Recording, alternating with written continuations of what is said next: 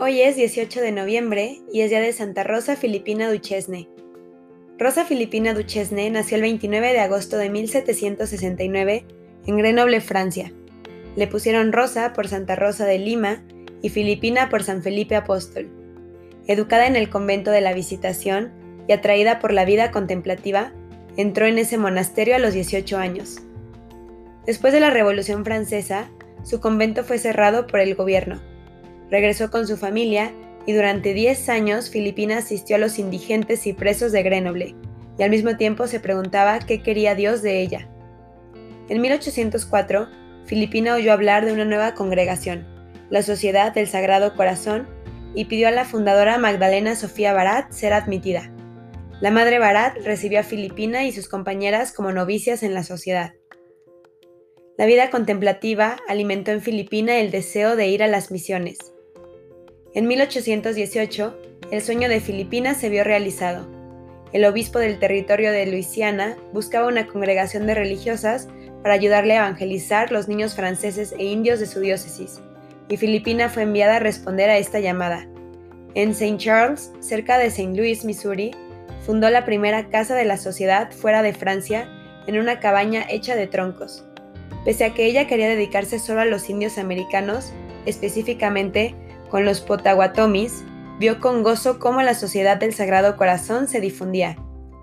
Cuando Filipina tenía 72 años, se abrió una escuela para los indios americanos Potawatomis en Sugar Creek, Kansas. Aunque muchos pensaban que Filipina estaba demasiado enferma para ir, el jesuita que dirigía la misión insistió. Tiene que venir. Quizás no podrá hacer mucho trabajo, pero con su oración alcanzará el éxito de la misión y su presencia traerá muchos favores del cielo para la obra.